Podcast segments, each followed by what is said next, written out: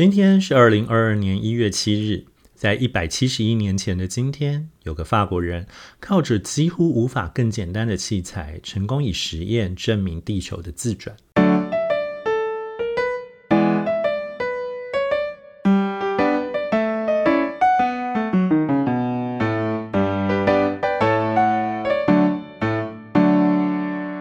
欢迎收听《永远的一天》（The Day and Today）。在距今一百七十一年前的一八五一年一月六日，法国物理学家傅科，嗯，他发文还去查了一下，叫 Jean Bernard Leon Foucault。Foucault，对不起，在他家的地下室成功做出了后来被我们称之为傅科摆的实验哦。然后他第一次靠着地球上的小型物理实验证明了地球的自转。先解释一下复刻版好了，大家可能有机会在一些博物馆看到。我确定台中的自然科学博物馆有，它往往在天花板会垂下来一条线，然后在那个线的末端有一颗球，然后那一颗球那个 那个就类似钟摆的摆哦，那个摆就会不断的在那边晃来晃去，晃来晃去的。那我不太确定大家看到它的时候是怎么想象它的。那呃，其实它其实是一个要证明地球自转的实验。但它为什么会能够证明地球的自转呢？我们先来呃思考一件事情好了，就是在这个实验之前，我们如何知道地球是自转的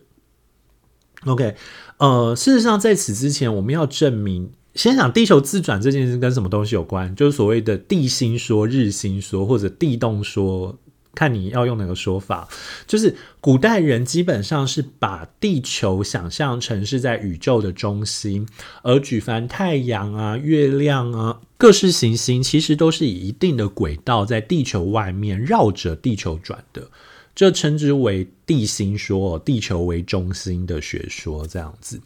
那呃，当然我们现在知道是日心说，就是太我们其实以太阳为中心，但在此之前其实并不知道嘛，然后所以。科学家们是怎么发现的？例如哥白尼或伽利略，他们到底是怎么发现不是地心说，而是日心说的？在十六世纪的时候，他们其实多半都是靠着观察星球的运动来质疑。呃，地心说最早是托勒密所提出的，所以托勒密可是。你知道地心说会有一个很大麻烦，就是当你靠着观察的时候，你常常会发现一些匪夷所思的现象。因为你地球变成核心了，所以你有时候忽然发现，哎，为什么木星会走到一半，忽然再往回走？OK，那我们现在常常讲的水逆就是这样子的概念哦，也就是水逆其实是预设地球在世界的。宇宙的核心才会产生的现象。好，所以也就是说，呃，托勒密其实提出了一个相当复杂的概念，就是他认为外界的那些行星，他们还有自己的小小轨道。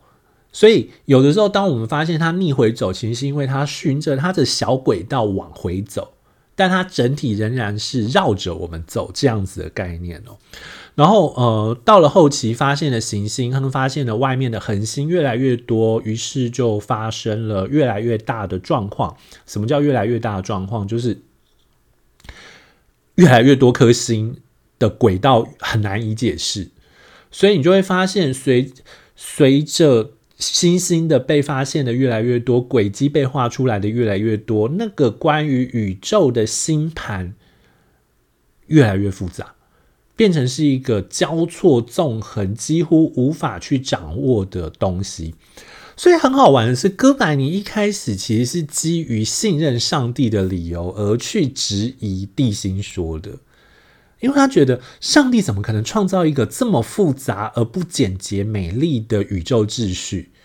所以他就在想，有什么办法可以解释呢？他就换个方向想，他就发现，如果我们把太太阳放在核心，一切就合理了，所有的运行就变得非常的顺畅，大家都朝向同一个方向，大家都运行在自己的轨道上，大家都毫不会跟人家打架。OK。所以，嗯，这是跟艾米尼，那伽利略也是啊。伽利略是透过观察木星跟它的卫星之间的关系，开始质疑，呃，地球是不是真的是世界的核心这件事情。好，那目前都是靠观察嘛。但呃，例如像笛卡尔，就是那个我思故我在笛卡尔，他也曾经是不能讲曾经是他一直都是啦，他其实是日心说的或地动说的支持者哦，但他比较胆小，他并不敢公开承认，他其实有自己不断的去思考哦，所以他曾经想过一件事情是，嗯。请注意哦，日心说跟地心说的最关键的差异正在于地心说假设地球是不会动的，其他人绕着它转；但日心说就假设地球是会自转的，就地球不断的会自转也会公转这样子。所以换句话说，你如果要证明日心说，你只要证明地球能自转就可以了。好，所以。呃，笛卡尔想出了一个蛮聪明的方法，他就想象说：好，如果地球会自转，那这样如果我们拿一个炮弹垂直的往天空打去，然后等到它落下来的时候，随着地球的自转，它应该也会落在原来的地方才对啊。好，我们现在就知道不可能，因为有惯性。可是那个时候，毕竟牛顿还没出来，所以他并不知道这件事情哦。好，所以他甚至委托了呃法国修道士马林梅森进行了大炮的实验。这是十七世纪一六三八年、一六三九年左右的事情哦。那一六三八年、一六三九年大炮实验其实还没成功啊，因为第一次它飘到五百公尺、表五百尺外，那不可能是。地球移动的速度，那一定是风嘛？那第二次其实就是因为炮出了问题，所以没办法打上去。然后第三次几乎那个炮弹几乎快打到他们，所以最后他们就干脆放弃整个实验这样子。好，那一六七九年的时候，牛顿此又出了自由落体，那他同时也认为。OK，那自由落体应该可以证明，就任何一个自由落体，它掉下来的，它掉到下面，掉到地面的时候，应该都要根据，因为他们在北半球呢，根据呃地地根据地球自转的方向，都应该比原来的位置稍微略向东移。呃，可是因为那个时候，因为观察技术的问题以及各种相关条件的配合的问题，其实并没有办法做出很精确的实验，发现这件事情，就是靠自由落体的实验来证明地球是会自转。哦，不过到十八世纪初期，倒是有人透过了更为复杂而详细严呃，不能讲复杂，就是更为严谨的条件，然后最后证明了这件事情了。但在十八世纪初期之前呢，也就是。在十八世纪前，其实有一个东西是可以被证明是，呃，一直都被认为应该是可以用来证明哥白尼是对的。事实上，那个时候其实这件事情反而是用来证明哥白尼是错的，那叫做恒星视差。抱歉，我有点不太确定，没有图的状况下，大家能不能想象恒星视差这件事情哦？好，我们先想象一个，我们先想象太阳，就是。请注意，这是为了要破解哥白尼的说法，所以这件事情很重要哦。好，请先想象一个太阳，然后地球绕着它转。好，然后在这个地球绕着它要转的圆周上取一点为 A 点，然后在它 A 点相对的位置，也就是隔着太阳的相对的位置是 B 点，然后再想象一下，以 A 点跟 B 点。为跟这 A 点 A 点跟 B 点这一条线，然后垂直于 A B 线段的那一条线的彼端有一颗恒星。好，换句话说，这颗恒星是不会动的。那个时候人的想象，那一颗恒星是不会动的。然后太阳也是不会动的。那所以，当地球从 A 点移动到 B 点的过程之中，照理说，我们观察到跟那个恒星的距离，跟那个远方的恒星的距离，我们应该要能够看得出来啊。我们离它越来越近，越来越近，越来越近，然后到最近的点之后，又发现哦，我们离它越来越远，越来越远，越来越远，就是它是一个圆，它是一个圆形的轨道嘛。我们应该要能够发现这件事情，所以当时的人就认为说，我们根本没有办法发现这种恒星视差，就是我们跟恒星的视觉上的差异，所以日心说是不可能的，地球是不会自转的。好，但我们现在都知道为什么不可能发现这件事情哦，其实是因为呃，这个尺度实在是太大的关系，我们我们不太可能当时以十六、十七、十以十六、十七世纪的条件，不太可能做出这么精细的数字。年视就是这个视差这件事情，一直到一七二五年才被发现。然后当时的呃，当时的教会也没有那么大的影响力了，所以这件事情，也就是地球是会自转这件事情，才开始以一种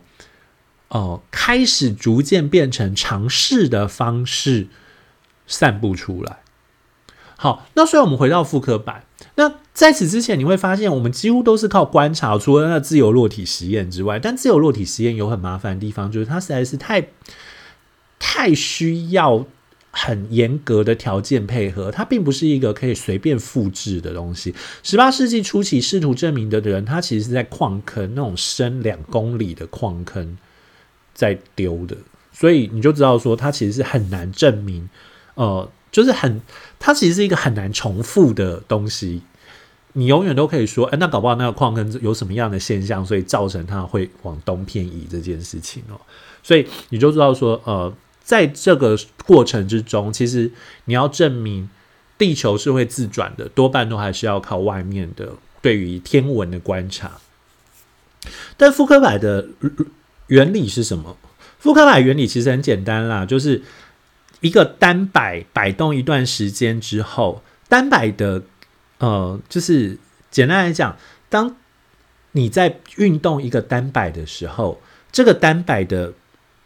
它其实是不会受到地球的引力影响的，所以它不受地球影响的单摆，它仍然会维持在原来的平面上摆动。可是问题是，地球开始自转啦。那于是地球开始自转之后，我们两者相对的位置就会造成，尽管对那一个。单摆来讲，它仍然在绝对位置上维持着同一个平面，但因为人类随着自转的空间改变了，所以我们就发现它不在同一个直线上。那福克柏这个观察其实是很重要的事情哦。那这个观察是什么很重要的地方呢？就是它其实成功的创造出一个可以大量复制的实验结果。那请注意哦，你通常会在博物馆看到的复刻摆都会那种非常重的摆头，然后以及非常长的线哦。那为什么要这样子？其实是因为地球是非常地球的转速其实是很慢的嘛，就是如地球转速其实并不快，所以你如果要能够客观的呈现这种差异的话，其实你那个摆动的幅度就要很大。那摆动的幅度很大，那条件就是你的摆线要够长哦。然后摆线够长的前提，然后你又因为空气阻力的关系，你如果太轻的话，很容易那个单摆就不动了。所以你必须要很重很重，才可以让那个单摆维持长时间的运作。所以你就常常会发现，复刻摆是非常大的。所以这其实也就是一开始复刻自己的实验常常会造成一些质疑的原因哦。他一开始想到这个实验，其实是在一八五零年代的一八零五零年的后期。那一八五零年后半年，他开始考想到这个实验，他就开始尝试去做。据他的说法是，他光为了要调整那一条线可以自由的摆动，而不受到工具的影响，他就弄了大概快一个多月。